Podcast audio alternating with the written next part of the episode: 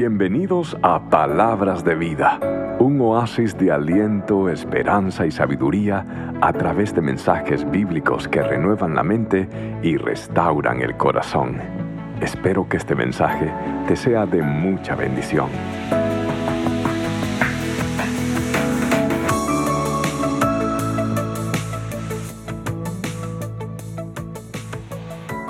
Bueno, se está poniendo caliente. Es el verano, la temperatura ha subido y lo que Dios ha puesto en nuestro corazón es traer una serie que pueda mantener, intensificar el calor del amor. Específicamente el calor del hogar, del- el calor del matrimonio. Ahora, este tema es muy importante. La razón por qué este tema es importante es porque yo sé algo de su matrimonio. ¿Cuántos de ustedes están casados aquí? Mire la cara de felicidad que tienen. Am,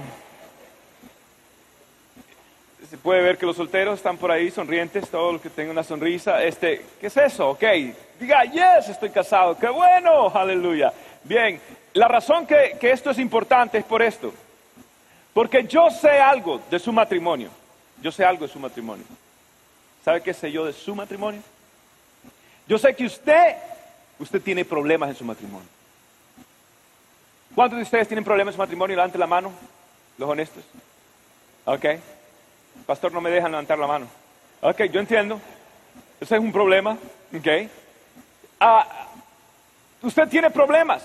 Y el que diga que no tiene problema es un mentiroso o usa drogas. Una de dos. Pero, pero, pero que, que tiene problemas, tiene problemas. ¿Ok? Porque yo, yo sé algo. Todos tenemos problemas. Sí, todos tenemos problemas. Mire, en el huerto del Edén, la pareja perfecta, en el lugar perfecto y sin suegra y pelearon y tuvieron problemas. Imagínese usted cómo usted y yo no vamos a tener problemas en este 2012, por favor. Y le soy franco. Le voy a ser franco. ¿Ustedes quieren que yo sea franco, sí o no? Yo tengo problemas en mi matrimonio. ¿Sí? Yo, yo tengo problemas en mi matrimonio. Es que las mujeres no son fáciles.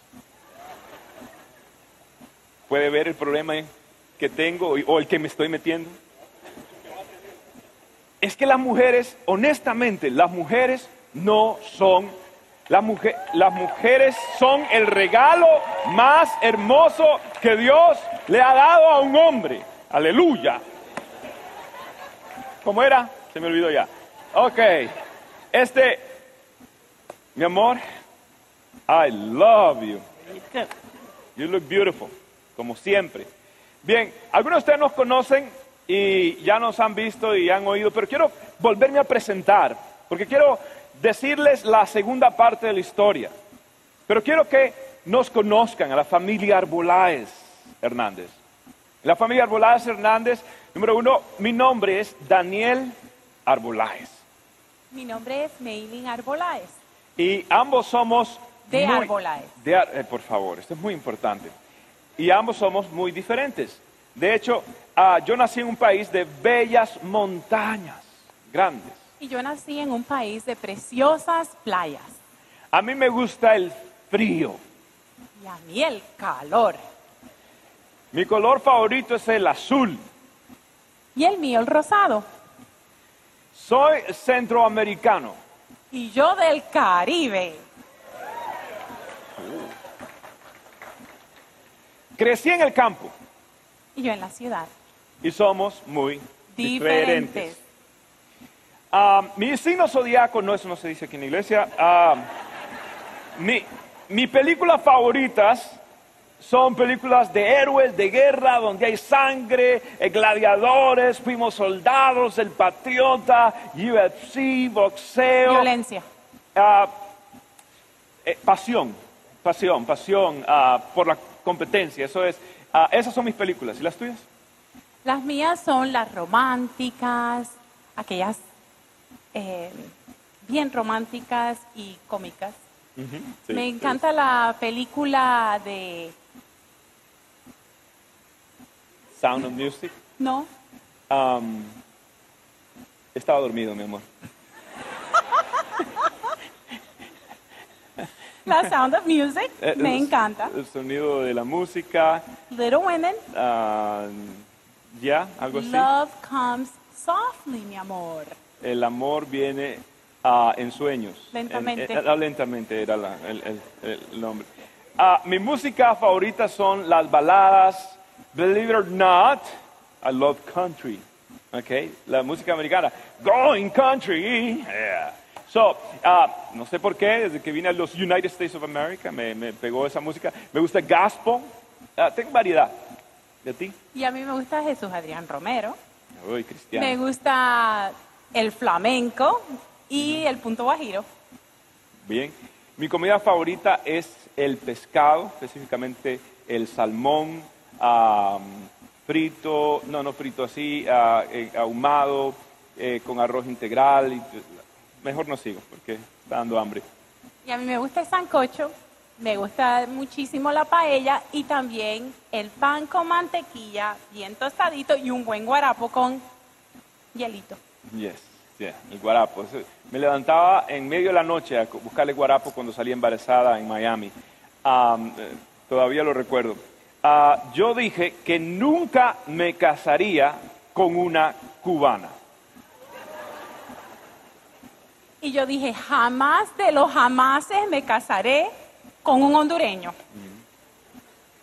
Yo soy un hombre espontáneo, social, me gusta la gente, me fascina estar entre la gente, soy un cable eléctrico suelto entre la gente, me, me gusta estar muy, muy social, la verdad, creo. Y yo soy introvertida y aunque amo las personas, eh, prefiero estar tranquila y no hablar en público. Nosotros, ah, más, más, más, más tímida, más, más reservada, nosotros nos conocimos en 1993. Nomás bajé de Coyote Airlines, digo de American Airlines, y llegué a los Estados Unidos. Ah, la verdad que, que- nos conocimos y, y- nos conocimos en una iglesia carismaniática. Ah, y, no sabían deletrear la palabra misericordia, y ese fue el contexto que nos conocimos. Y al tercer mes de nosotros conocernos y de Daniel estar en la iglesia, fue elegido como pastor de jóvenes. Y ganó por un voto. Ya adivinen por qué voto fue. Siempre ella me ha dicho desde ese entonces, me debes el trabajo.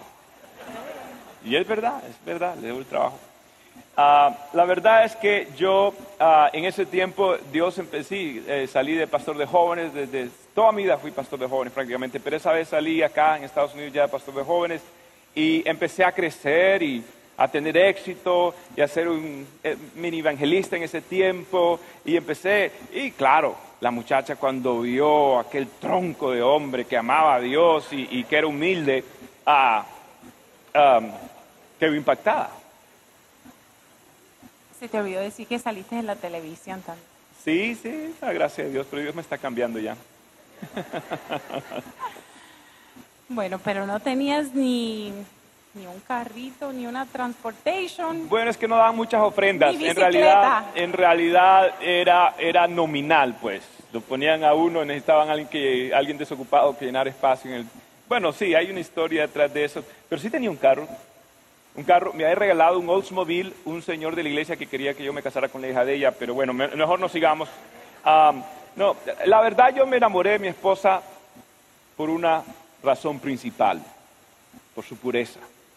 Yo la vi, yo, yo honestamente vi, vi ah, su cara, su carácter y su corazón.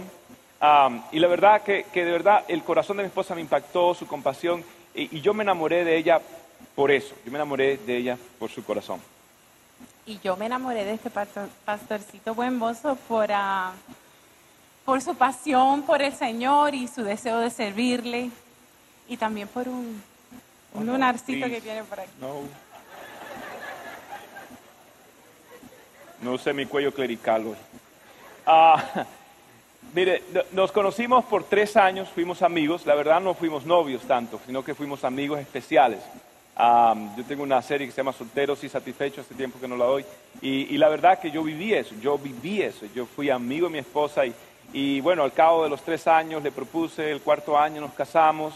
Am, y recuerdo que Dios fue bueno, tuvimos una boda maravillosa, la familia de ella pagó por ella.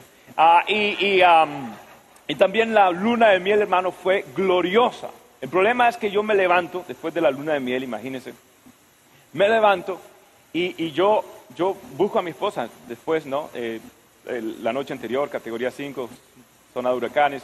Ah, y, y yo me levanto y yo busco, busco al lado derecho y no encuentro a nadie. No encuentro a nadie. Mi esposa se había ido de mi lado. Y yo decía, ¿qué pasó, Señor? Y me acordé de joven, yo había hecho una oración. El Señor, yo sabía, porque en mi iglesia carismática, todo el tiempo que, que te vas a quedar y el rapto viene, yo le decía a Dios, yo me acuerdo que desde pequeñito decía, Señor, Señor, mi- mira que el rapto viene, pero déjame llegar a la luna de miel. Y Cristo, después de eso, please, ya puedes venir, pero, pero, tú sabes, yo quiero ganar el mundo, pero, pero, este, un poquito ahí de, de, por favor, Señor, eh, después de la luna miel, pero dije yo, Señor, una noche ya te la llevaste, Señor, por favor, Padre, un poquito más, Señor, este, y, y hermano, me levanto y le encuentro en el lobby de un hotel, en el lobby del hotel, y le encuentro, ¿sabe cómo estaba ella? Llorando. Y eso, pues, me hizo sentir un poquito inseguro de mis habilidades, am, am, ¿cómo ponerlo? Em, de mi fidelidad al mandato bíblico de Génesis, de llenar la tierra, algo así, ok. Eh, am, y, y, ¿Y por qué llorabas, amor? Bueno, yo me había ido al primer piso, donde había una fuente muy bonita con un jardín y me puse ahí y la verdad que estaba pensando y dije, ¡ay, extraño a mi papi! Wow. Pero el pobre, él pensaba que era por su desempeño de Romeo, pero ese no era el caso. Fue, fue traumático. Me acuerdo, llamamos al papá y todo. Mire, al fin y al cabo, yo pensé que yo me había casado con la persona ideal. De verdad, yo pensé que era, era, era como, como yo la miraba, tan dulce, tan enamorada de Cristo, ah, no peleaba, como cambian las cosas. Este, ah, era, era, era de verdad que, wow. Y yo pensé, pero descubrí que me casé con una persona imperfecta, pero tenía un compromiso perfecto para toda una eternidad. Eso fue lo que yo descubrí. Bueno, y yo descubrí que mm, ese personaje de esa, de esa película, Del ese, príncipe ese príncipe montado en su caballo, se había convertido en un rabbit. En el otro-. En un príncipe antes de que lo besaran. Eso era. Ah, pero de verdad, de verdad, nosotros somos muy diferentes, pero nos amamos.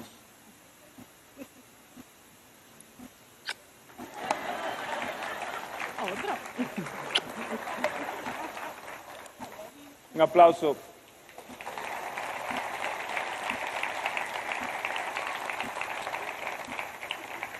Señor, no vengas hoy.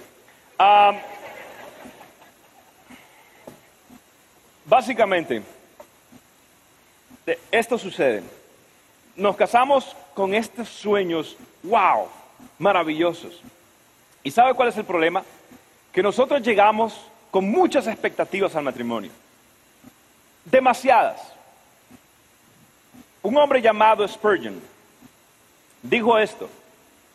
Lo que nosotros idolatramos, luego nosotros demonizamos. Lo que nosotros idolatramos, luego lo demonizamos. Lo que nosotros admiramos, luego lo despreciamos. Porque nadie puede ocupar el lugar de Dios en mi vida. Yo me doy cuenta que me casé con una persona que es un ser humano, es una persona imperfecta. Entonces, ¿qué sucede? Viene el desencanto en el matrimonio. Viene la prueba. Entonces, esa imagen idealizada de tu pareja se va perdiendo y llega algo llamado la realidad. La realidad. ¿Sí? Entonces, ¿qué sucedió en mi vida personal? Daniel Arboláez. En ese momento llegaron los hijos, ¿ok? Llegó el primer hijo, eh, estaba en ese tiempo, ah, ya empecé a trabajar en lo secular, y luego ah, me mudé y, llegó el segundo hijo, sale una oferta de trabajo. Y es que usted ve, la- el sistema del mundo está diseñado no para que el hombre trabaje y la mujer se quede en la casa. El sistema del mundo está diseñado para que ambos trabajen, para que ambos estén. Y el sistema del mundo está, está diseñado para que cuando los niños son pequeños, es el tiempo donde usted por lo general está trabajando más. Es donde usted por lo general está sacando adelante la compañía. Es el tiempo donde usted generalmente está invirtiendo más en su trabajo, en su carrera en su estudio. Entonces, toda la vida conspira en contra de los años más importantes y formativos de los hijos. Es cuando usted está más, pero hermano, eh, eh, tratando de salir adelante. Entonces el sistema del mundo conspira. Los hijos no vienen cuando usted ya tiene completa estabilidad financiera. Los hijos no vienen cuando usted ya tiene todos los títulos habidos y por haber educativos. Y entonces el, sistema conspira y, y lo que sucede es de que, como me sucedió a mí, Mailing y yo nos empezamos a, a distanciar emocionalmente. Mailing y yo empezamos a simplemente a, a- a distanciarnos. ¿Por qué? Porque teníamos estrés. Entonces entro al ministerio. Y el ministerio, contrario a lo que muchos piensan, no es fácil. Yo trabajé en el mundo secular. Yo trabajaba en el mundo secular. Yo salía de mi oficina. Yo era el hombre libre de mi oficina. El ministerio nunca es así. El ministerio usted permanentemente. Es un trabajo que todos sus fines de semana están tomados para el resto de su vida. Póngase a pensar. Es, un trabajo diferente. Entonces, eh, eh, la presión ministerial, eh, la responsabilidad de los hijos, la responsabilidad de las ovejas de todos los colores, eh, la, la- la responsabilidad de, de un ministerio creciente, la responsabilidad, entonces, ¿qué sucedió? Dentro de mí, ah, y, y Mailing, ¿qué hizo? Mailing ah, se recluyó en los, en los niños y yo me retraje, me recluí en el trabajo. Y entonces ah, nos amábamos, pero nos sentíamos atrapados. ¿Por qué nos sentíamos atrapados? Porque había una distancia entre Mailing y yo. Estábamos distanciados emocionalmente. Entonces, esto, esto, esto va acumulándose, recuerdo, voy a pedirle consejo a un amigo que en ese entonces era un, consejero familiar, nomás llegué y me dice, oh, amigo, divórciate. Yes. Él, pues él tenía planes de su propia vida y, y así lo hizo y obviamente qué otro consejo iba a dar yo no Dios santo está peor que quién sabe no no me no y entonces ah, y, y como el ministerio uno no puede confiar en todo el mundo porque la gente está ahí siempre como Dios santo es- están pendientes a, a cualquier cosa y piensan no sé tienen un pensamiento raro o pensamientos a veces mali- malignos francamente o, o no sanos entonces uno no puede abrirse con todo el mundo y, y- y todo esto empezó, entonces yo escogí el silencio, Mailing escogió la queja y ambos escogimos el resentimiento interno. Entonces estábamos juntos, pero estábamos solos. Y hay muchas parejas que se sienten así, se sienten distanciados, se sienten fríos y están, entonces, Señor, ¿qué puedo hacer? Yo tengo que hacer algo. Porque, porque yo amo a, a Cristo y yo amo a mi esposa, y yo amo a mis hijos y yo amo a mi familia. ¿Qué puedo hacer? Entonces yo me di cuenta que yo tenía que hacer algo. Yo tenía que hacer algo. Entonces yo empecé a ser más intencional con mi familia. Mire, yo, yo, yo, yo me casi que tomaba, eh, ¿cómo decirle?, orgullo de que era un hombre trabajador, trabajo un promedio de 75 horas a la semana, eh, eh, no tomaba, los primeros años de ministerio no tomaba vacaciones y eso lo miraba yo como algo, como una, no sé, una insignia que me había ganado en la guerra. Estúpido era lo que era, ¿ok? Bobo, tonto, bobo de la yuca, como dicen en cubano. ¿Por qué? Porque yo lo miraba como la gran virtud de que era un hombre trabajador, bla, bla, tonterías del enemigo. Entonces, esa distancia se va acumulando, ¿sí? Y Dios en su gracia nos guarda, Dios nos guarda porque amamos a Dios y queremos a Dios. Dios ha sido fiel con nosotros, mi esposa se casó conmigo virgen, yo me casé virgen esperando por ella, ambos nos amamos, Dios nos ha guardado, eh, Dios ha sido muy bueno con nosotros toda nuestra vida. No significa que estamos bien, moralmente estamos bien, no había nada de que supuestamente hay algo malo, nada de eso, por la gracia y la misericordia del Señor. Sin embargo, yo dije, Señor, ¿será que tú me quieres en un matrimonio ah, bajo el mismo techo ah, y yendo a las fiestas, a los compromisos sociales juntos, aparentando bien y todo bien y no hay nada moralmente mal, pero ¿será que tú me quieres casado pero miserable? Bueno, si me quedes casado y miserable, ni modo, Señor. Toma tu cruz y sigue, me dice un texto bíblico por ahí. Bueno, aquí vamos, Señor.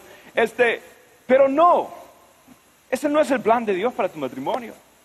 El plan de Dios no es solamente que usted esté casado y que se le hable del compromiso y usted esté ya comprometido. ¿Y qué? Comprometido y bautizado en limón, todo amargado. No, ese no es el plan de Dios. El plan de Dios va muchísimo más allá que eso. Entonces yo empecé a ser intencional, creo que tres años atrás fue donde más empecé a trabajar internamente. Esto es dentro de mí y gracias a Dios, Dios envió a mentores a mi vida. Gloria al Señor. Eh, yo no tuve papá, yo no tuve honestamente nadie que me guiara, eh, pero Dios en su soberanía envió mentores, empezaron a guiarme, wow, esto era lo que yo necesitaba, cambios acá, y luego eh, fui franco, fui claro y empecé a hablar más. Yo no puedo seguir de esta manera. Dios empezó a hacer cosas más hermosas y Dios empezó a añadir más staff. Ah, Dios empezó a añadir más eh, gente en el ministerio, el ministerio empezó a crecer, gloria a Dios, yo ya podía ah, delegar algunas cosas y podía hacer lo más importante, mi anhelo, que es, yo no quería nada más estar casado por estar casados, yo no quería nada más estar casado y, y miserable, yo quería estar casado en santidad, sí, pero también gozarlo y también disfrutarlo, ese es el plan de Dios para ti, dama, ese es el plan de Dios para ti, caballero. Entonces, Dios ha sido bueno y ha sido una, travesía hermosísima, hermosísima, eh, hermosa, muy, muy personal, muy privada y solamente bajo la guianza de nuestros mentores. Y de verdad ha sido lo, mejor, ha sido lo más bonito, poco a poco, eh, invertir nuestro matrimonio, nos escapamos una vez a Atlanta, nadie supo, y así, y así fue simplemente un solo objetivo. Era enriquecer, era disfrutar al máximo lo que Dios ha diseñado. Entonces Dios empezó y por la gracia de Dios le puedo decir algo. Hoy por hoy no es perfecto, nuestra relación no es perfecta. Usted sabe que las mujeres no son fáciles, ¿eh? Pero, pero, no, me voy a meter en problemas. Ah, eh, eh, no es perfecta, pero le puedo decir, oh my God, me encanta, me encanta mi esposa. Estamos, yo creo que estamos reenamorándonos nuevamente. Yo creo que estamos Dios mío, estamos que, bueno, de pronto nace otro bebé, quién sabe. Este, la iglesia va a aumentar. Mire, Dios ha ido haciendo una obra tan hermosa, tan preciosa, y va a continuar hasta que Cristo venga. Y yo le doy gloria a mi Cristo por la obra de no solamente dar un matrimonio santo, sino un matrimonio santo y un matrimonio enriquecido, un matrimonio de gozo, un matrimonio de bendición. Y yo le doy gloria a Dios por eso todos los días y a mi amada esposa también, porque ella es mi tesoro, mi preciosa y le doy gracias a Dios. Ahora, ¿por qué digo esto? Porque esa es la verdad. ¿Por qué digo esto? Porque no me interesa su opinión de mí, no me interesa. Lo que me interesa es esto, poder ayudarle a usted. Lo que me interesa es poder obedecer a Dios.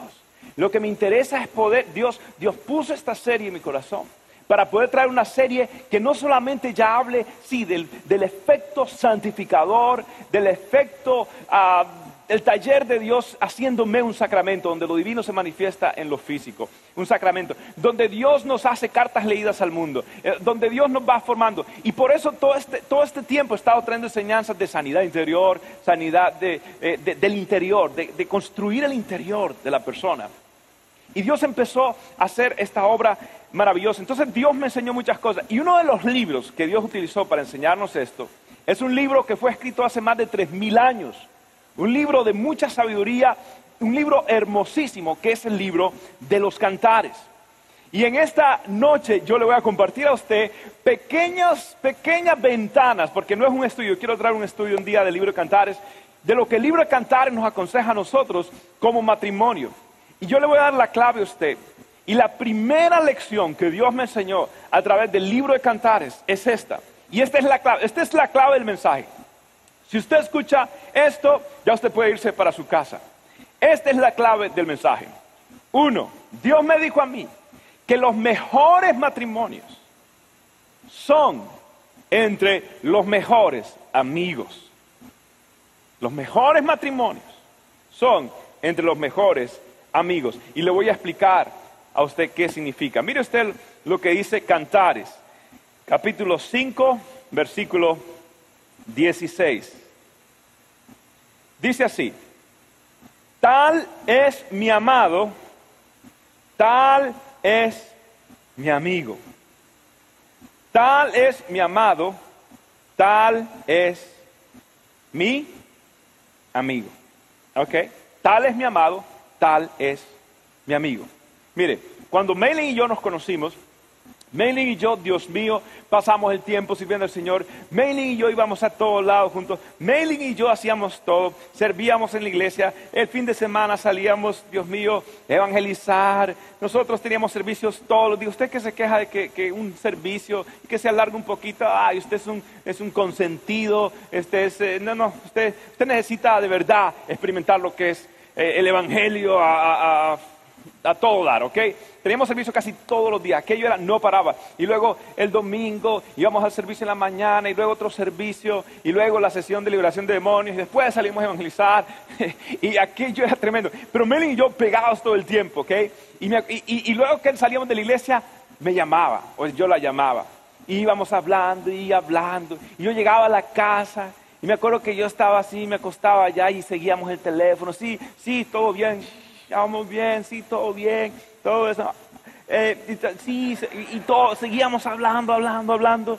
Y hermano, yo me acuerdo que me acostaba, yo me acostaba, y, ya una de la mañana, y la cubanita esta no crea que soltaba el, el, elote, el, ¿cómo se llama? El, bueno, eso.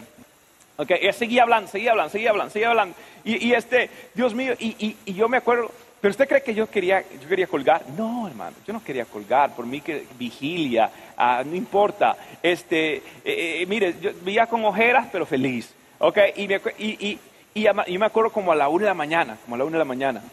A veces yo decía así, ah, me, hacía el dormido yo para ver. Ah, y, me, decía, mi amor, ah, mi amor, yo creo que ya es hora de colgar. Eh, mi amor, voy, voy a colgar, tengo, tengo sueño, mi amor, este, lo otro. Y, dice, no, no, no, no, no cuelgues, no cuelgues, no cuelgues, no cuelgues. Sí, mi amor, no, no cuelgues. Quédate ahí, quédate ahí, quédate ahí. Quiero, quiero, quiero oírte respirar. Y entonces imagínese, yo le hacía, espérese, hombre.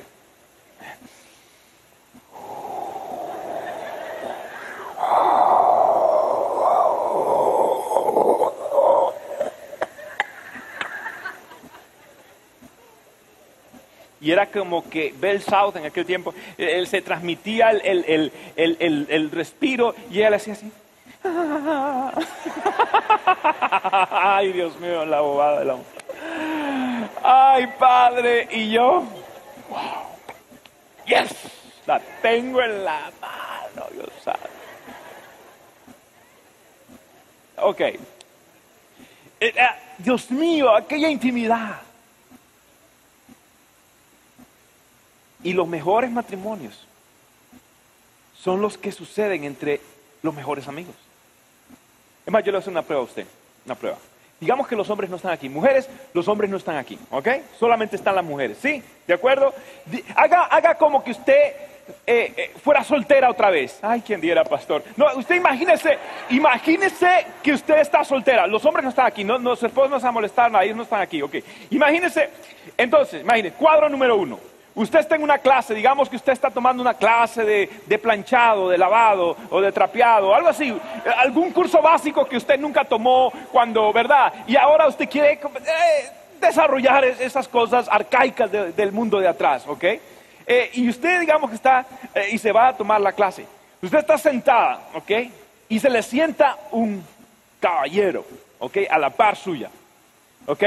Y ese muchacho termina la clase y de pronto el muchacho, con rodilla al piso, hermano, saca un cofrecito con un diamante y le dice, Would you marry me? ¿Te casarías conmigo? ¿Usted diría sí o no? Uno, dos, tres. Uy, aquí hay unas desesperadas. ¿Y usted qué sabe si el tipo es un asesino en serie? Y usted le, ve American Most Wanted y le ve la foto. ¿Cómo usted? No, hombre, tiene que saber, ¿no? Ok. ¿Sí o no? ¿Le diría sí o no? Ok. Escena número dos. Usted llega a la clase de planchado y está ahí y se sienta. Y se le sienta acá un individuo. ¿Ok? Termina la clase y le dice, te invito a un café de Starbucks. ¿Ok? Y usted va, lo ve, allá en el, en el downtown, en el City Place. ¿Ok? Y mientras la fuente de agua le de pronto se arrodilla el tipo y le dice, Will you marry me?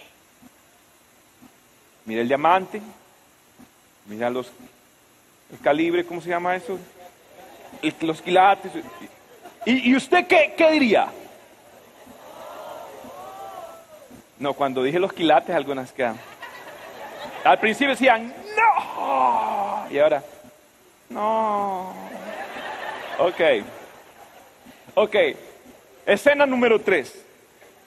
Sentada en la clase de cocina. Okay. Usted se quiere liberar del mundo de, microwave. Entonces usted toma la clase de cocina está, y viene tipo, se sienta a la par, ¿no? Y usted, de ahí, termina la clase, la invita a Starbucks. Y usted tiene que decir, hey, este hombre se gastó 5 dólares en el, café, que es más caro ahora. Y 5 dólares, Dios santo, algo. Y luego, al día siguiente, la invita a comer a usted. O una cena, ¿ok? Cheesecake Factory, ¿ok? Y, la, la, invita a comer. Y luego, wow. Luego le, le pregunta, quisiera conocer tus padres. Y usted, bueno, ok, segunda cita, tercera cita. Conocer sus padres. Y, y, y, el muchacho conoce a sus padres, saluda, oiga, señor, ¿cómo está? Y usted, señora, ¿cómo está? Dios me le bendiga. Saludos, bien. Ah, mi nombre es Fulanito de Tal por favor, un momentito todo el mundo, y en medio de su familia, con sus tíos, con sus primos, con todo el mundo, el tipo se tira en medio de la sala y, ah, y le otra vez, y le hace la propuesta, would you marry me? ¿Te casarías conmigo? ¿Qué le diría usted? ¿Sí o no? Algunos están pensando, bueno, si es guapo y, si tiene buen corazón y buenos sentimientos, eh, de pronto, Increíble. No, no, le voy a decir por qué, le voy a decir por qué. Ayúdame usted, ayúdame usted. ¿Por qué usted no se casaría con esa persona? ¿Por qué no? Porque no lo conoce. Usted no se puede casar con una persona que usted no conoce. Usted no conoce ese individuo. Usted no se puede casar con un extraño. Pero ¿por qué vive ahora con un extraño? ¿Por qué vive ahora con un desconocido?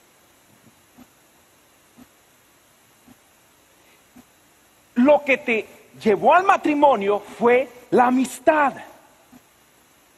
Y lo que te va a mantener en tu matrimonio es la amistad. Porque nadie se divorcia de una amiga. Y los que se han divorciado es porque se convirtió en un extraño, se convirtió en una extraña y vivían juntos, pero estaban solos.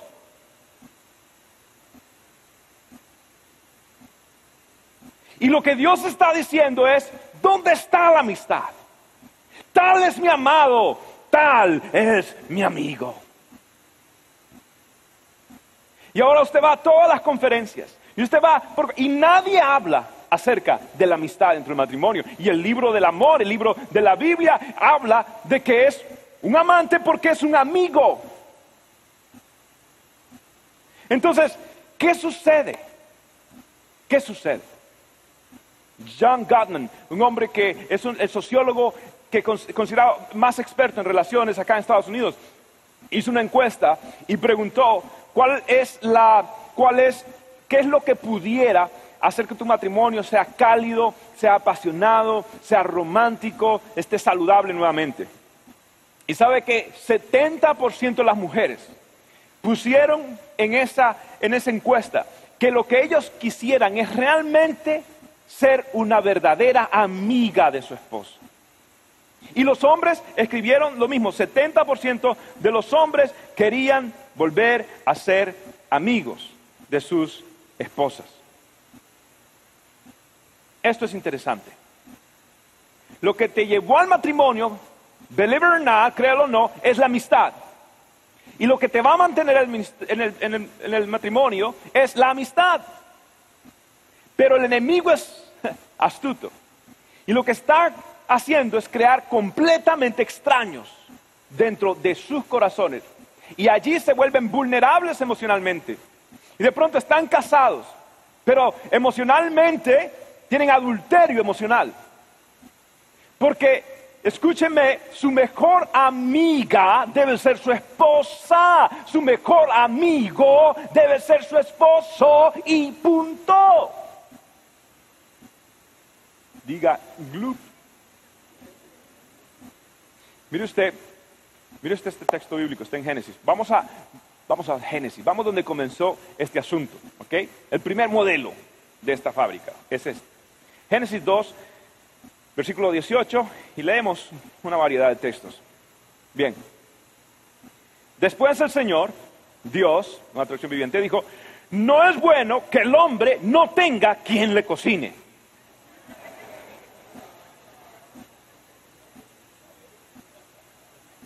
Me gusta esa versión, pastor. ¿Dónde compras la Biblia? Después el Señor Dios dijo, no es bueno que el hombre no tenga quien le planche. ¿Sí? No es bueno que el hombre no tenga quien le dé masajes en los piececitos, callositos, cuando viene del trabajo y le pongan en un lazy boy, lo recuesten y le pongan un control remoto a la mano derecha y un jugo naranja al otro mientras ve deportes. Aleluya, dice un hermano allá. Ok. No es bueno que el hombre esté. Uy, ¿cuál es la principal, principal razón por la cual Dios creó a la mujer? Para que le dé qué? Para que le dé compañía. Note usted. No es bueno que el hombre no tenga con quién acobijarse en la noche. No, eso no dice. No es bueno que el hombre esté solo. Haré una ayuda ideal para él. Entonces el Señor, Dios, hizo que el hombre cayera en un profundo sueño. Mientras el hombre dormía, el Señor Dios le sacó una de sus costillas y cerró la abertura. Entonces el Señor Dios hizo la costilla a una mujer y la presentó al hombre. ¡Al fin!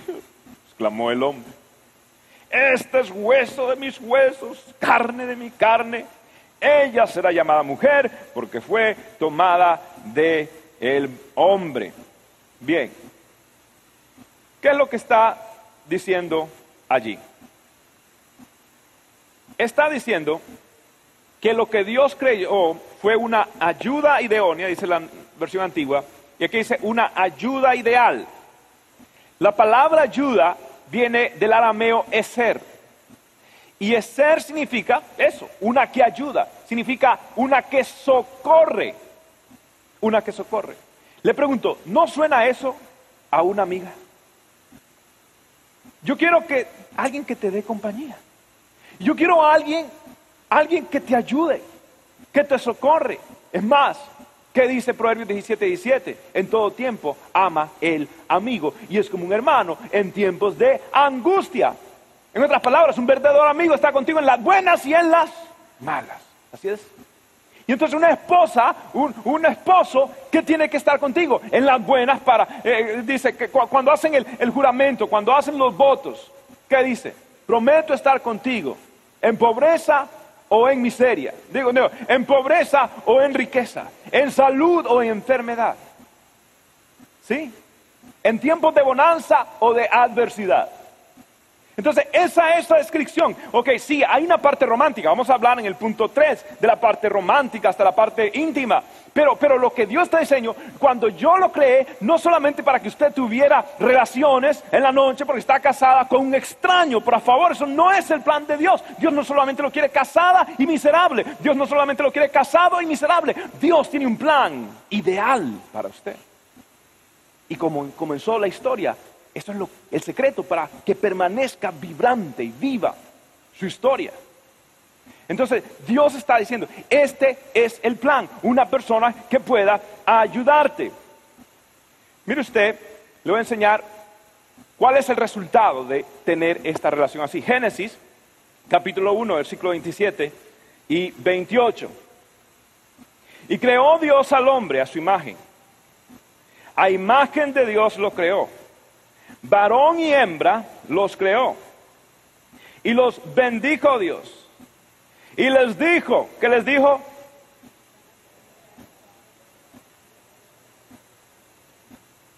Fructificad, multiplicaos, llenad, sojuzgad y señorear. ¿Ok? Estos son los los, mandatos de Dios, estos son los planos de Dios, estos son los diseños de Dios. Lo que quiero decir con esto.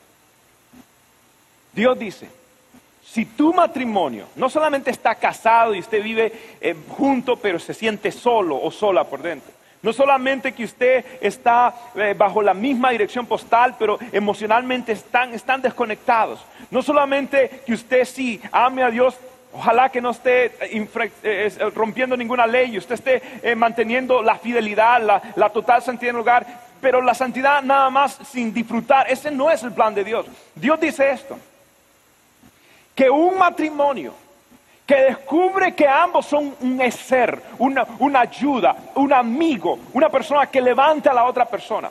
Una persona, dice Dios, que es amigo, es una persona que se convierte en un matrimonio productivo.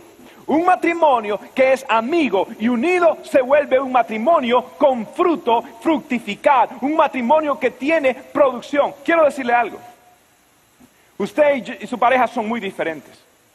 Y Satanás lo que quiere hacer es resaltar esas diferencias para atacarse y sacar lo peor de cada uno de ustedes. Y usted saca lo peor de su, de su trasfondo, él saca lo peor. Y entonces usted, usted llega a detestar esa parte. Si yo, no, eso no me gusta. Y Satanás quiere resaltar nada más las partes negativas, porque usted es diferente.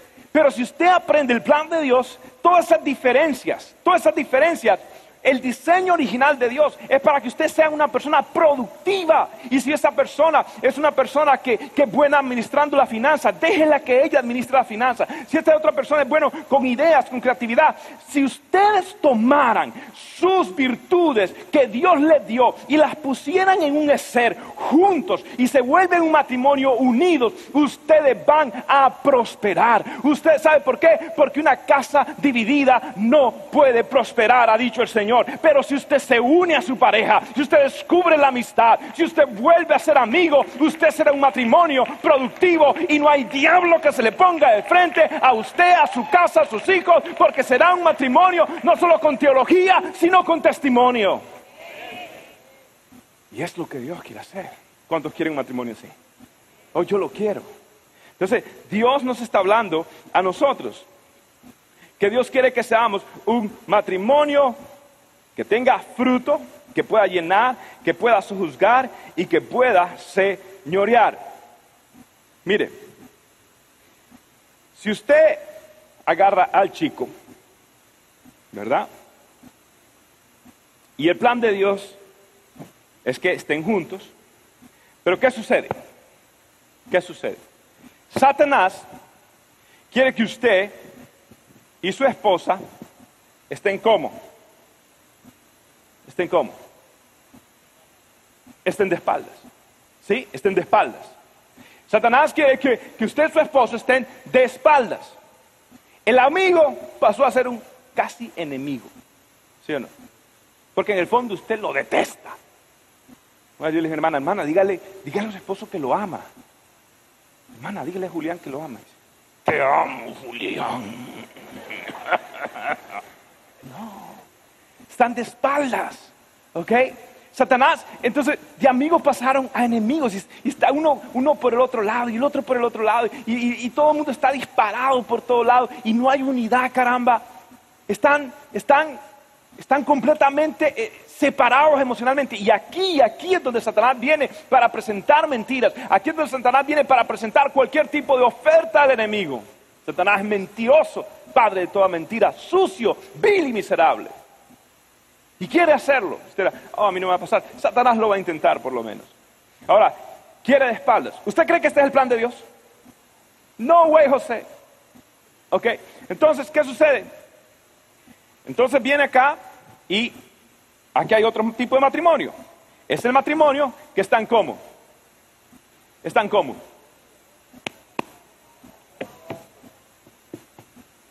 Hombro con hombro. Hombro con hombro. ¿Sabes qué? Vamos a echar para adelante. Vamos a salir adelante. Vamos a trabajar duro.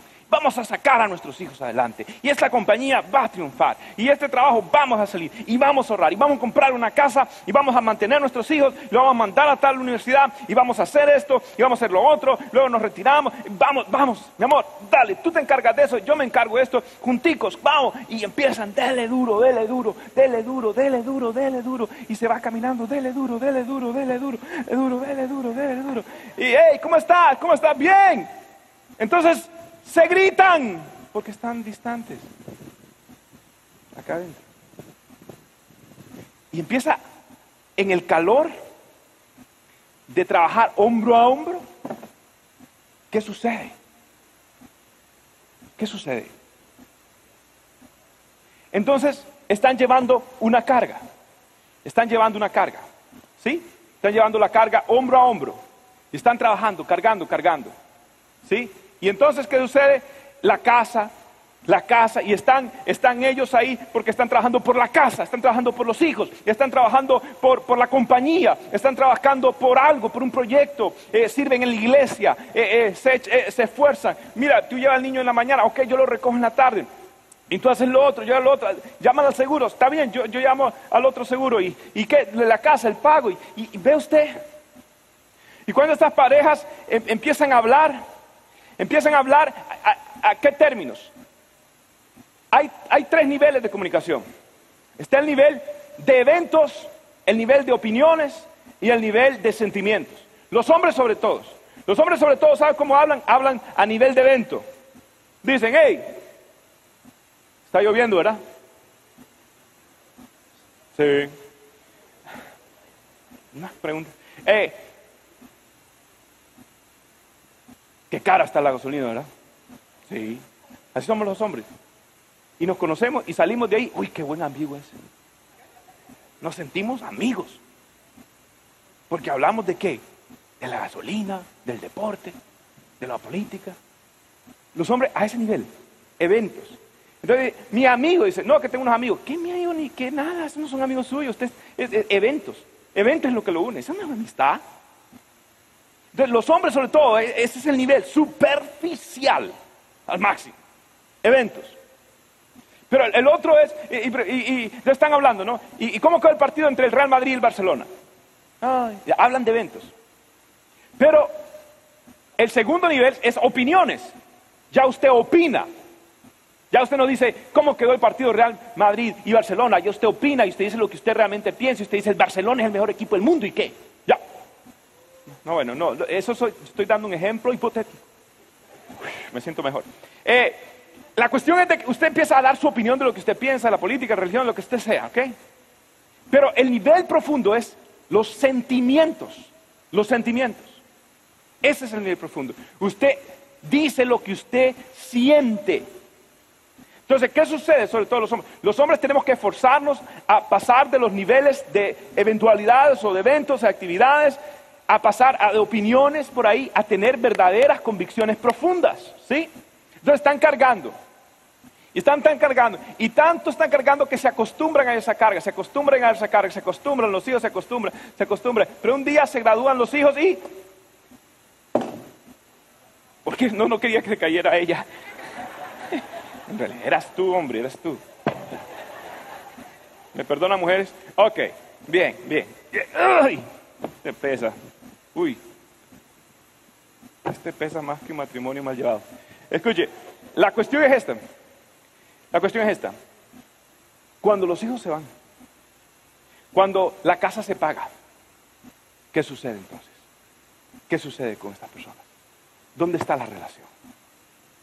Y viene en la amargura, él se esconde en el silencio, ella se esconde en la queja y ambos escogen el resentimiento interno, la frustración de ver a esa mujer con el irrespeto que lo trata, la frustración de ver a ese hombre que no toma su lugar que debe tomar, la frustración que tiene en su lugar, ya sea de provisión, ya sea de lo que sea.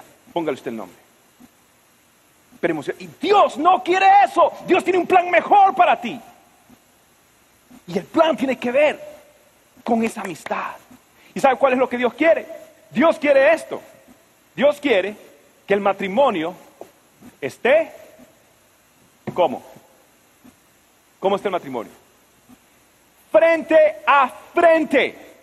Así quiere Dios el matrimonio, frente a frente. Aquí todavía ellos, ellos de vez en cuando unen sus hombros para trabajar. Ellos todavía, pero escuche esto, aquí se suda, pero se sonríe. Aquí se trabaja, pero se conversa. Aquí no solamente es hombro a hombro, sino corazón a corazón. Aquí es diferente el nivel que Dios quiere llevarlo. El término de amistad en el mundo hebreo es de cara a cara. La Biblia dice que Moisés vio a Dios cara a cara y fue un hombre llamado amigo de Dios. Por eso la bendición hebrea es Jehová te bendiga, Jehová te guarde y Jehová va a resplandecer su rostro sobre tu rostro. La bendición de Dios está no cuando estás de espalda, no cuando estás de hombro, sino estás cara a cara frente a la presencia de Dios con la bendición de Dios y si así haces tendrás un matrimonio bendecido y la paz de Dios será tu retaguardia y los ángeles de Dios estarán contigo en todo lugar que tú vayas.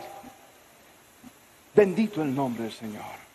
La pregunta que tengo es ahora, ¿estás tú cara a cara con tu esposa? ¿Estás tú de frente a tu esposa? ¿O estás de hombros? ¿Estás con los hombros? ¿O estás de espaldas? ¿Cuál, ¿Cuál, es la condición de tu matrimonio hoy? Dios quiere llevarnos a nosotros a la amistad. Ahora, en segundo lugar, Dios quiere llevarnos a otro. Y Dios nos quiere llevar a entender que la llama de la intimidad depende de la espiritualidad. Le voy a decir lo que significa esto. Cantares 5.1. Oh amante y amada, coman y beban, sí, beban su amor hasta saciarse. Beban su amor hasta saciarse. Mire, esto es tremendo. Le quiero explicar primero. El libro de Cantares es un libro de intimidad, intimidad aún sexual entre el esposo y la esposa.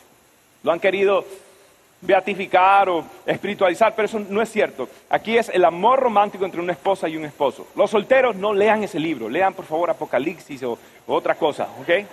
Éxodos, ya váyanse. Eh, lea otra cosa, no. Pero, pero, pero, pero, pero lo que está diciendo acá es que están hablando, pero este verso la gente cree o lo han interpretado algunos como que es los amigos de ellos que le están hablando al novio y a la novia, le dicen coman y beban. No, no, no. ¿Usted cree que un amigo y una amiga van a dejar que otras personas estén viendo la relación íntima? No. ¿Quién es el que está hablando ahí? Entonces algunos teólogos que han estudiado esto y han visto la estructura lingüística, se han dado cuenta que aquí es alguien más, el único en todo ese texto, como que interviene. Y es Dios. Dios diciendo, coman, beban, coman hasta saciarse. Escuche, cuando Dios vio a Adán y a Eva que se unieron físicamente, Dios no dijo, ay, qué horror, uy, uy, no puedo creerlo. No. Dios dijo, coman y beban, sáciense. Aleluya, está en la Biblia. ¿Viste, mujer? La Biblia. El rapto no viene hoy, mujer. Prepárate. Ok. Este, no, está en la Biblia. Escuche, lo que está diciendo Dios, disfruten. Entonces, ¿qué quiere decir? Que en medio de la relación, en medio de la intimidad, ¿quién está en el centro? Dios. Si Jehová no edificare la casa, en vano trabajan los que la edifican. El mayor grado de intimidad en tu matrimonio no es la sexualidad. El mayor grado de intimidad en tu matrimonio es la espiritualidad de tu matrimonio. Cuando tú te unes en el Espíritu del Señor y esa persona tiene el Espíritu del Señor, entonces el Espíritu que habita en ella, el Espíritu que habita en ti, no te va a dejar estar en pleitos, jamás, porque Dios es uno y lo que va a haber va a ser reconciliación. Yo le voy a decir algo. Las veces que yo me he sentido insatisfecho en mi, matrimonio, ministerio, lo que sea, pero específicamente en matrimonio, las veces que yo me he sentido insatisfecho en el matrimonio, Dios me ha mostrado que tiene que ver más con mi relación con Él que con mi relación con mi esposa. Y le voy a explicar por qué.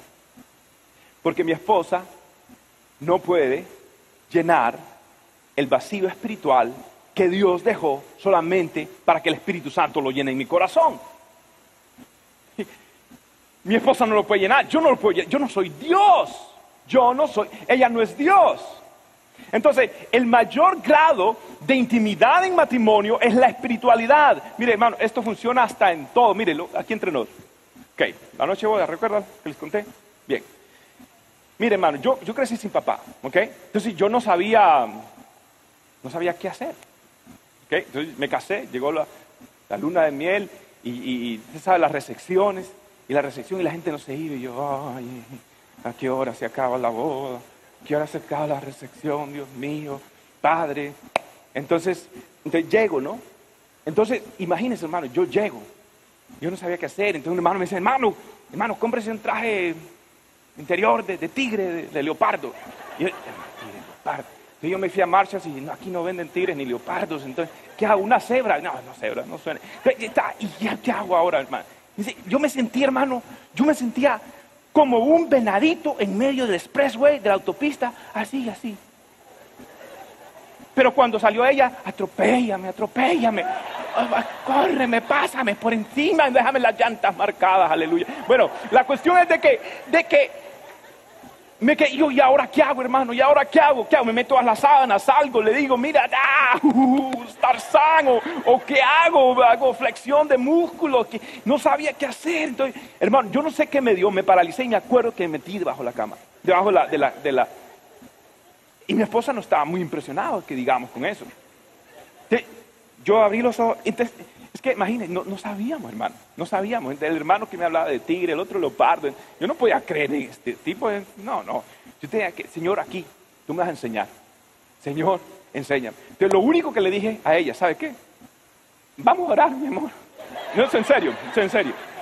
La voz cultural se me fue, sentí un teenager, otra vez un adolescente y, el gallo y todo, la gallina. Y mire, hermano, la voz de gallo, piel de gallina. Yo lo único que dije, vamos a orar. Hermano, yo me tiré. Y clamé al Señor.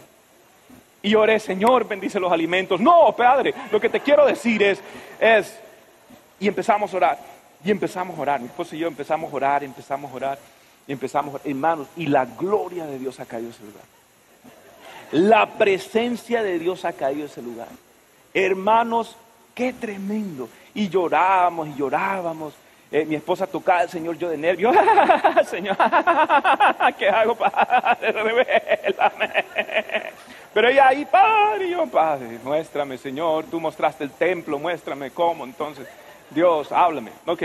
Entonces, hermano, y la gloria, y lloraba que llora, y ella, pero ya yo ya había recibido la bendición, y ella seguía orando y orando, y yo, amén, Señor, amén, aleluya, cuando usted quiere aterrizarlo, sí, Señor, sí, Señor, amén, amén, Padre Zimbabue, Señor, Senegal, Señor, y África, Señor, Australia, yo, ay, Padre, Señor, Señor, Padre, amén.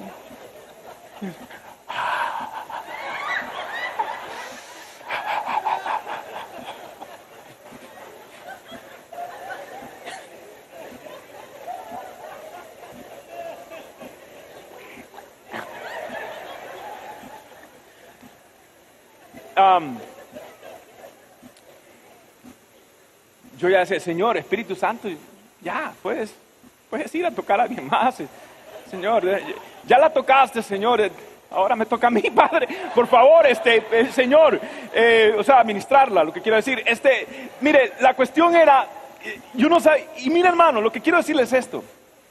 La oración, la oración. No hay como la oración, no hay como la oración, no, no hay como, como estar en la presencia de Dios. Por eso me gusta la oración. Me fascina. Un hombre de oración en la casa. No hay mejor transición. Déjeme decirle algo. La espiritualidad es el centro. Mire, en la Biblia hay un texto profundo y está en Efesios capítulo 5. Y Efesios capítulo 5 dice esto para los hombres. Está motivando a que los hombres puedan ejercer su lugar como siervo del Señor. Efesios 5, 25, 27 dice, maridos amad a vuestras mujeres, así como Cristo amó a la iglesia y se entregó a sí mismo por ella. ¿Para qué? ¿Para qué? Para santificarla, habiéndola purificado en el lavamiento del agua y por la palabra, a fin de presentársela a sí mismo una iglesia gloriosa, que no tuviese mancha, ni arruga, ni cosas semejantes, sino que fuese como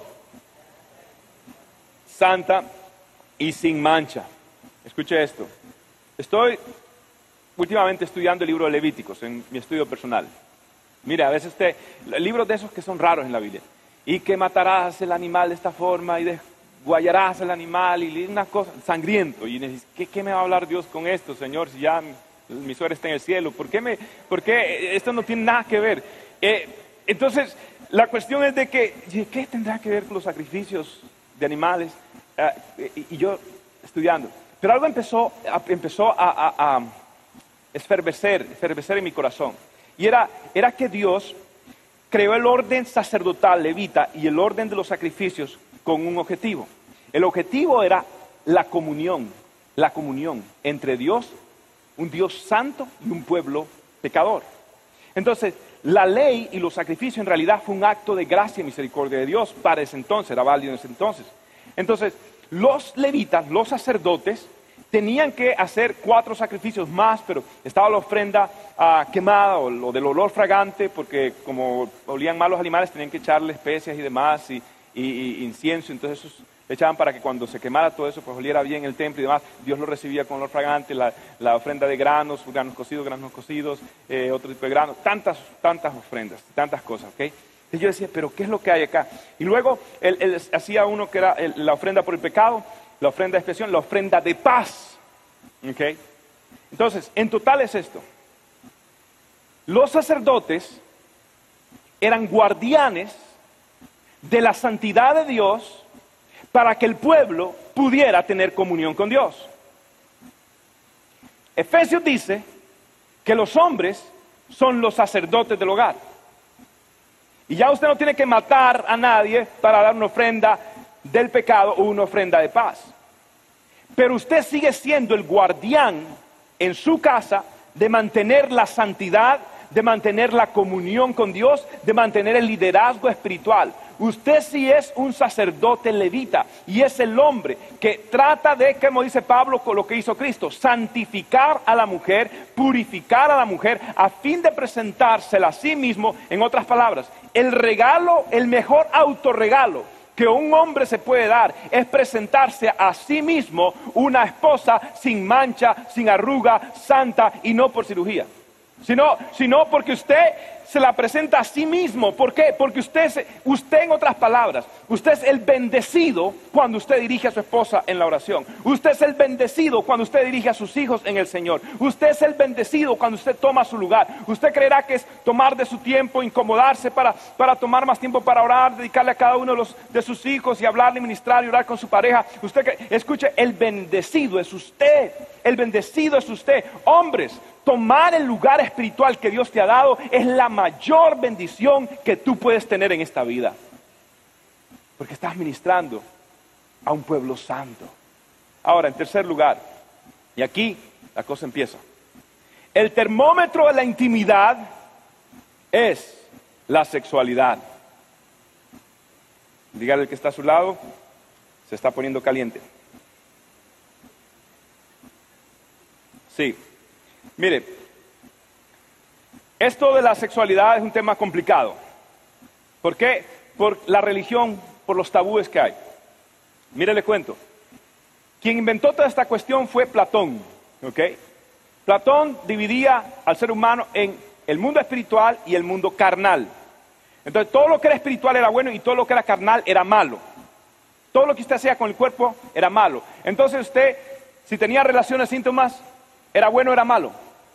Era malo. Era una expresión de carnalidad. Entonces, la iglesia luego se forma de esto.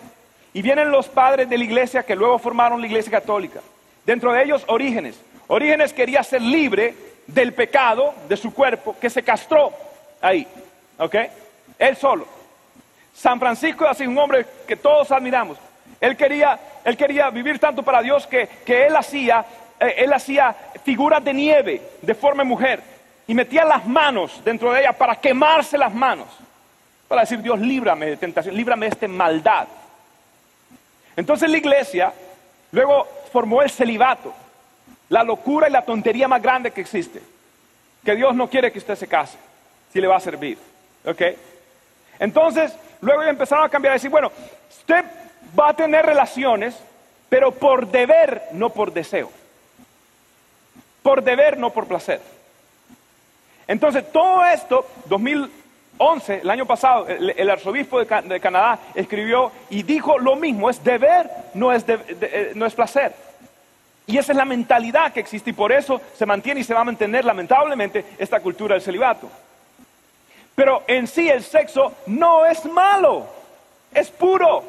Dios lo inventó, el mundo lo ha tergiversado, el mundo lo ha torcido, eso, no es malo. Dios lo ha bendecido. Ahora, le voy a enseñar a usted una, un cuadro de bendición que cuando hay esa intimidad, Dios da la bendición. Cuando hay ese, este es mi amado, este es mi amigo, esa amistad, ¿qué sucede? Entonces se manifiesta una sexualidad saludable entre la pareja. Y le voy a dar un texto que lo edité porque no puedo. Léalo en privado, los casados, los solteros, otra vez lean Apocalipsis o Levíticos. Pero, pero aquí vamos a los, los casados. Mire, alguna selección de estos textos me salto por razones obvias, alguna descripción, pero es muy descriptivo, nueva traducción viviente. Cantares 7, versículo 1 al 6. Dice el esposo, qué hermosos son tus pies. Qué hermosos son tus pies con qué? Con tus sandalias. Qué hermosos son tus pies con tus sandalias. Oh doncella y princesa. ¿Ok? Las curvas, oh, oh, y describe. ¿Ok? obra de un habilidoso artesano. Lo que los estudiosos dicen que esta muchacha, y no se vaya a ruborizar, esta muchacha, él ve los pies y cuando toda sandalia que era descubierta o abierta era considerado un símbolo de atracción, porque la gente veía todo cubierto, todavía algunas culturas del Medio Oriente todo cubierto, entonces mostrar los pies ya era una señal de intimidad. Entonces él ve los pies, él se pone contento, ¿sí? Y él, ¿por qué? Porque lo más probable es que esta muchacha estaba haciendo la danza de Mahanaim. Y esto en antigua, en Lotrora, era una esposa simplemente con la convicción, con la, con la limpieza. Escuche esto, el sexo no es sucio, es limpio. Y donde hay limpieza, hay belleza. Nadie puede, y estadísticamente, los cristianos conservadores, no de boca, en hechos que viven para Dios disfrutan más de su intimidad con su pareja muchísimo más que las personas promedio. Usted pensará que lo que usted ve en Univisión o lo que el mundo dice es basura, no es cierto, es asqueroso, no vale la pena. Pero una persona con la paz de Dios que, que está con la comunión del Espíritu Santo disfruta de eso muchísimo más. No sabe el mundo lo que se está perdiendo. Y esta muchacha está haciendo la danza de Mahanaim. Básicamente no lo voy a explicar, pero el, hombre estaba con la, la, baba salida, es todo lo que le puedo decir. Y esta muchacha, y él la describe, los sandalios, los pies, y luego empieza a decir un poquito más la fisonomía, y salto por razones, porque va progresivamente. Tu cuello, salto, es tan hermoso como una torre de marfil. Tus ojos son como los manantiales cristalinos. Tu nariz es tan fina como la torre del Líbano. Un momentito, ¿puedo hacer una pausa? Míreme. Dice que tu nariz, ¿qué?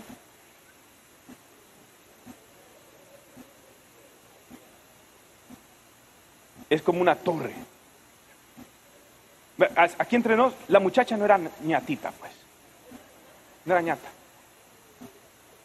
La muchacha tenía, le competía a Pinocho. Dice que era, era, era una torre. Una torre. Así dice la, Biblia. Era una torre.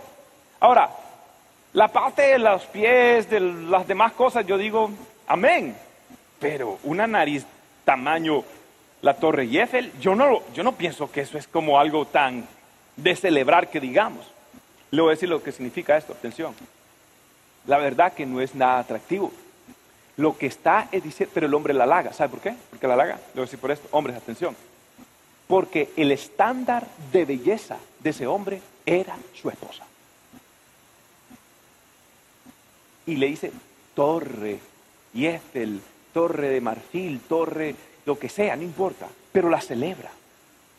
Porque el estándar de belleza en mi vida es uno. Mailing Arbolaez, la mujer más bella del mundo.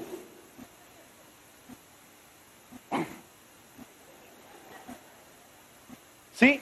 Eh, es el estándar. Entonces, su esposa, ese es su estándar. Si antes era un tamaño 6 y ahora es 16, sigue siendo. Diga, oh, mi esposa tamaño 6, oh, mi esposa tamaño 16. Usted utilice cualquier cosa, torre, eh, olla, lo que usted quiera usar, pero, usted le está celebrando a la mujer porque su estándar de belleza no es el tamaño, es el amor que usted le tiene. La belleza está en los ojos, hombre.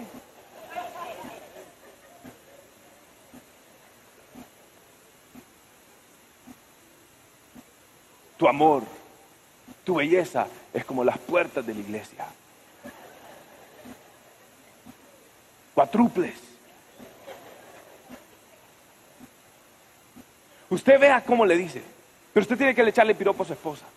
¿Sí? Entonces el hombre viene anatómicamente describiéndolo. Y luego, sigamos. Tu nariz es tan fina como la torre del Líbano. Tu cabeza es tan majestuosa como el monte Carmelo, una chiquita. Y el brillo de tus ojos irradia realeza. El rey quedó cautivado con tus rizos. Qué hermosa eres, qué encantadora, mi amor.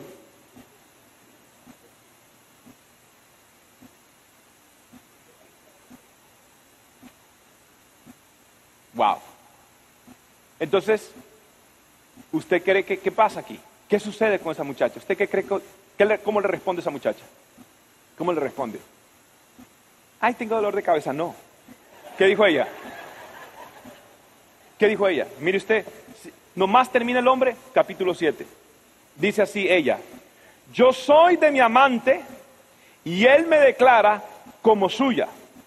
Ven, amor mío, dice la muchacha, salgamos a las praderas y pasemos la noche entre las flores silvestres.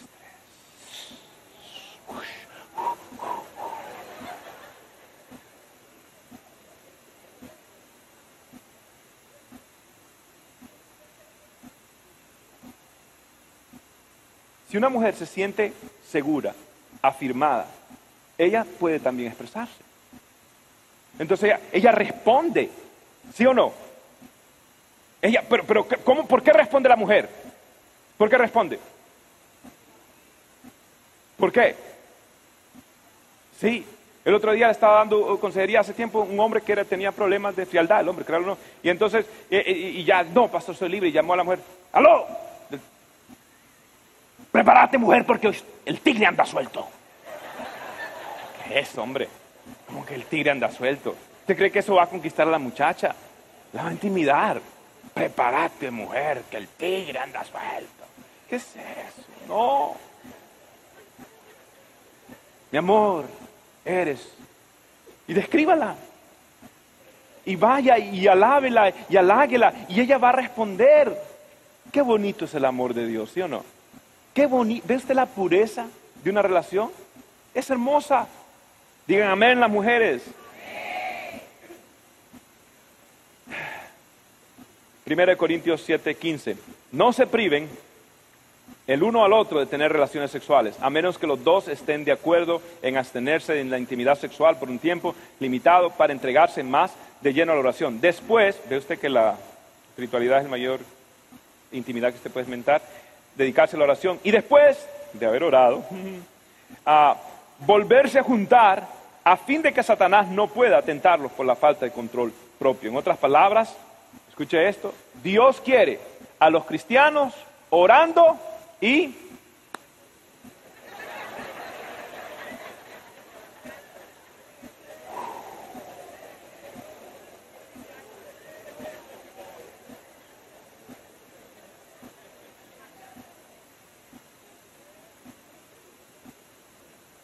en la Biblia, no lo inventé yo. Porque hay pureza, hay limpieza, no hay nada que ocultar. Adán y Eva andaban así todos tranquilos. No tiene nada que avergonzarse. Y Dios no decía, ah, no, decía, qué bueno, coman, beban, satisfáganse, hasta saciarse, aleluya. Me gusta la palabra de Dios. Mi Dios, a mí me gusta mi Dios, yo no pudiera ser musulmán, no, no, a mí me gusta mi Dios, o de otra religión. Mi, mi Dios, Goza de la vida con la mujer que tienes, dice la Biblia. ¿Ve usted qué lindo es nuestro Dios? Porque hay limpieza y hay pureza. Y termino. El termómetro de la amistad es la fidelidad. Cantares 8, 6, 7, ponme como un sello sobre tu corazón, como un sello sobre tu brazo, pues el amor es tan fuerte como la muerte, las muchas aguas no pueden apagar el amor, ni los ríos pueden ahogarlo. ¿Qué está diciendo esta muchacha? Esta muchacha está diciendo, ¿sabes qué?